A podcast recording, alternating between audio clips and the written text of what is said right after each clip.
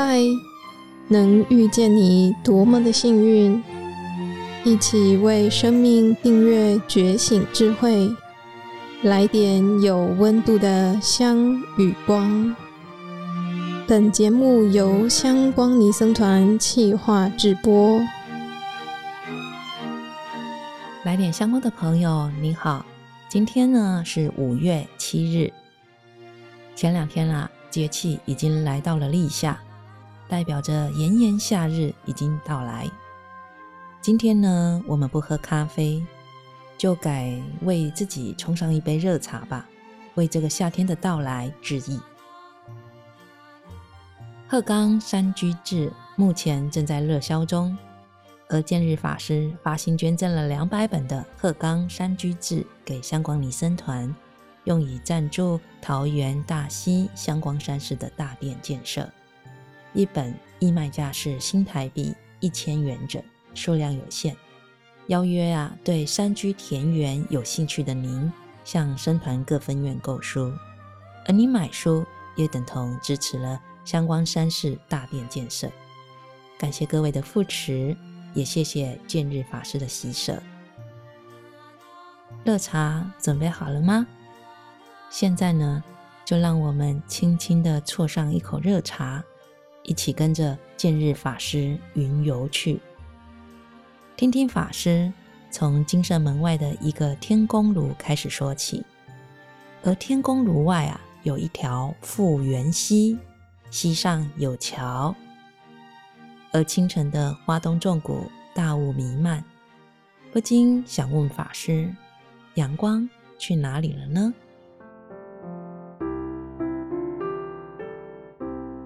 来电相关的朋友，你好，我是浮云游子的求道者见日法师，欢迎来到鹤冈山居志新书介绍。这个系列的内容总共有三集，今天是第二集，要继续的来跟大家分享鹤冈山居志里面的一些篇章。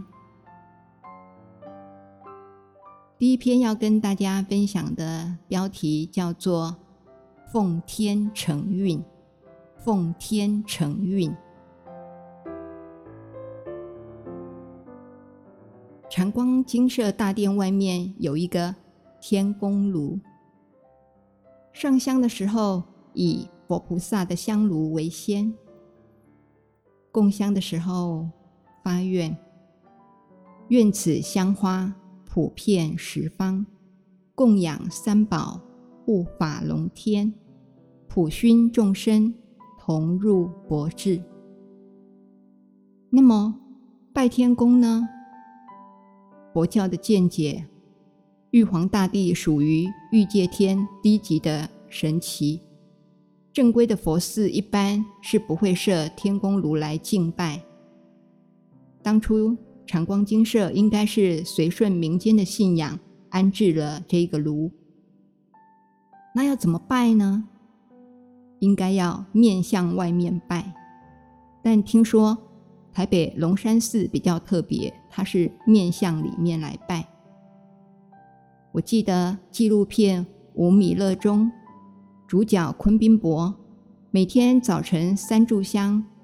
敬天地神明的祈福，他的文词是：敬奉玉皇大帝大天尊、三官大帝，赐福大众弟子平安幸福、事业顺利、五谷丰收、国泰民安、风调雨顺、和敬平安。我觉得这样的祝祷很不错，就借来一用。大殿外廊除了两边悬吊了大钟大鼓，天宫炉立于中。右侧的角落就是流浪猫黑呱呱的宫殿。之前天气冷，宫门转向内；这两天回暖，宫门向外，也把猫后的卧榻清一清，晒一晒。这个城堡是黑呱呱的师傅亲手打造，两层楼，一楼凉爽，二楼暖房，楼顶可以远眺视察，宫墙上面漏有花饰。暖垫是居士买来敬献给猫后的，毛料好，柔软又暖和，一个听说要台币五百块，大陆货的话至少要一百。而我的椅垫还是台南小北百货的便宜货呢。但是真的要比的话，就来比精神食粮，是吧？身为人类，有三种殊胜。第一是意念胜，在学习中增长智慧。第二个是惭愧胜，为习除烦恼重恶的动力。第三是勇猛胜，难忍堪忍，难行能行。人在印度话中是意念的意思，人的意念比什么都强。小时候的事情都记得，几千年来的历史，千百年来的经验都能够保存而传下来。这个在牛羊猪狗甚至天神都比不上我们。人的智慧最强，一切的文化科学的发明都是依着过去经验的意念累积，而后能够日渐进步，日渐发明。由于意念而来的智力是一切所不及的，惭愧则是一种反省的能力。一个人会迎向光明，远离黑暗，产生不断向善的道德自觉，跟惭愧是有关的。有惭愧心的人喜欢向善，对恶就有抗拒力。如果个性比较倾向善，表示惭愧心强。若对善不积极，对恶不远离，那就表示惭愧心很薄弱。所以惭愧的力量很大。如果惭愧心弱，向善力也就弱，防非止恶的力量也就低。由于惭愧是向上向善的基底，所以佛法中又把它叫做梵行胜。而所谓勇猛胜，就是精进的修诸善法，依佛教的教义，对修善断恶、去染转净的修行过程中，不懈怠的努力上进。生死流转中，人生难得，佛法难闻。虽难得已得，虽难闻已闻，所以莫辜负，当精进。莫放逸。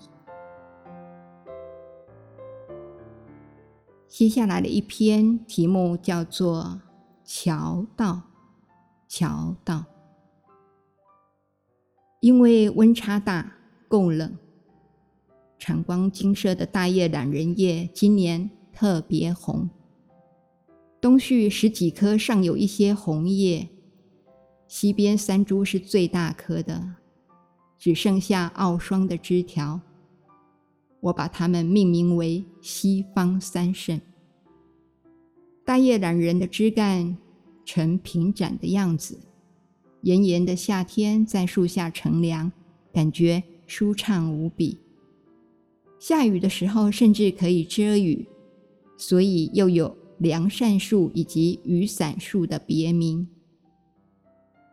叶片会在秋季转红，冬季落叶，春天长叶并且开花，夏天结果，四季都有不同的风情。今天忙着将光明灯的照片传给护法施主们，许久没有处理文书，也要学习拍摄修图的技巧。手机有智慧。人脑要知道如何来操作，不然就变成了现代的文盲。虽然跟修行没有直接关系，工巧明我们还是要加减学一点。一个一个的校对、拍照、编辑、传送。中午就只剩我顾四，不饿也不用煮，工作也会饱。眼睛疲劳。到外面远眺明目。山门很宽敞，禅观精舍就位于北冈大桥下。这个桥横跨富源溪，也就是秀姑峦溪的上游。我记得民国七十七年参加了香光的大专营，学到了一首赞叹桥梁的曲子，叫做《桥赞》。我现在就唱给大家听。桥梁横躺在溪流上，炎热夏季不怕骄阳，一心只为世人服务，严寒冬日不畏风霜。你有钢铁般的身手。永远稳站在岗位上，你是一位无名英雄，我们为你尽情歌唱。若见桥道，当愿众生广度一切，犹如桥梁。这首歌曲最后的发愿是取自于《华严经》的进行品：“若见桥道，当愿众生广度一切，犹如桥梁。”《华严经》的进行品虽然只有半卷的篇幅，但是长期以来深受学佛者的喜爱。原因有两个：第一，这一品年出了。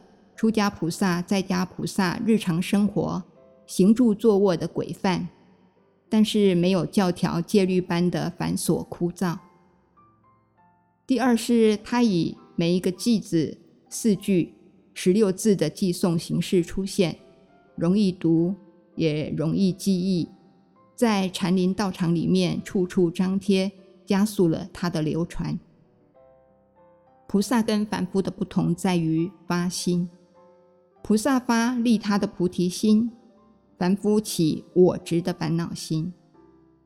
凡夫虽然偶尔也会发大心大愿，但是恒常是以我执为中心。如何让利他的菩提心愿不流于偶发的空心空愿呢？如何落实菩提心愿，而能够成为斩断顽强我执的利器，成就身口意无过失的清净心行呢？睿智的文殊菩萨，他一语道破修行的诀窍，在于善用其心。所谓善用其心，不仅是一般常说的正面思考等等观点，更重要的是掌握每一个当下发大愿，包括微不足道的刷牙、洗脸、穿衣、吃饭、出门走路。起床就寝等等一切举止，若能在面对任何境界做任何事情的时候，心心念念都为了一切众生发愿，这一颗心一起，过失就没有了。发愿的当下就是正念，正念是非常重要的，没有正念，很容易有一念之差。造恶业是由于触境的刹那已经迷失，这是平时没有培养正念的力量，所以遇到境界立刻就被业力所转。修行要靠日积月累的功夫。文殊菩萨教导我们落实的方法，就是从日常的生活去转心念，时时刻刻以愿力引导智慧与佛法相应。无论善缘恶缘，顺境逆境，有事没事，都以愿力将当下的境界转变成佛的境界。当我们心心念念都为众生发愿，渐渐的心就能够广大起来，举手投足都充满了智慧，与文殊菩萨同心，见闻觉知都是广大的愿行。与普贤菩萨的十大愿力心行契合，时时刻刻当愿众生清净的心行防非止恶，成就自利利他的功德。这就是诸佛菩萨成佛的诀窍。所以，不管我们现在做什么，都可以发菩提愿，转六尘的境界为心灵提升的增上缘。不妨试试。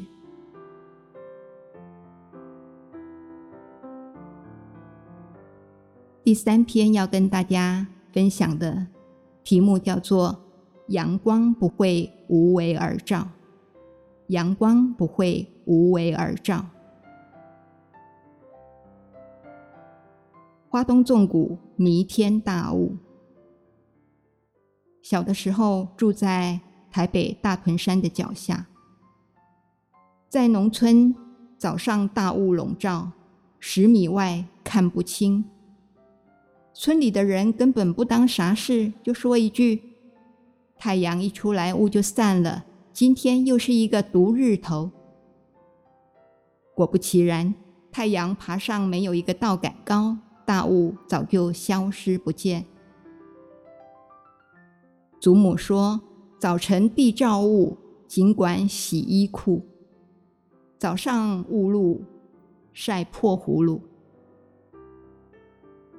俗谚也说：“十雾久晴天。”农民啊，真的是上通天文、下通地理的气象达人。冬天早上出现的多是辐射雾，辐射雾是因为晚上地表向外辐射热量，如果辐射出的热量够多，地表逐渐的降温，就容易让靠近地面的水汽凝结而产生雾。什么时候会让地表在晚上散出的热量变多呢？当晚上万里无云，天空没有遮蔽的时候，地表上的热量就会大量的辐射出去，这个时候就很容易产生雾。清晨的浓雾不到八点，无影无踪，艳阳登场照临。听说。北部前些日子每天日照不到五分钟，阴郁死了。其实，不论是烈日当空，或是浮云蔽日，阳光总是以不同的温度与亮度出现在天空里，是每天固定与我们嘘寒问暖的忠实陪伴者。古希腊神话中的阿波罗是太阳神。也被称为是光明之神、文艺之神，是最多才多艺、善解人意的神祇，很像偶像剧中的暖男。但是阳光不会无为而照，荣获我们生命中有不完美的角落，阳光会在每一个裂缝当中散落。弥天大雾之后，阳光灿烂。当黑暗过去，迎面而来的必是光明。今天我们就跟大家分享到这里，鹤冈山居志，下一集再跟您分享。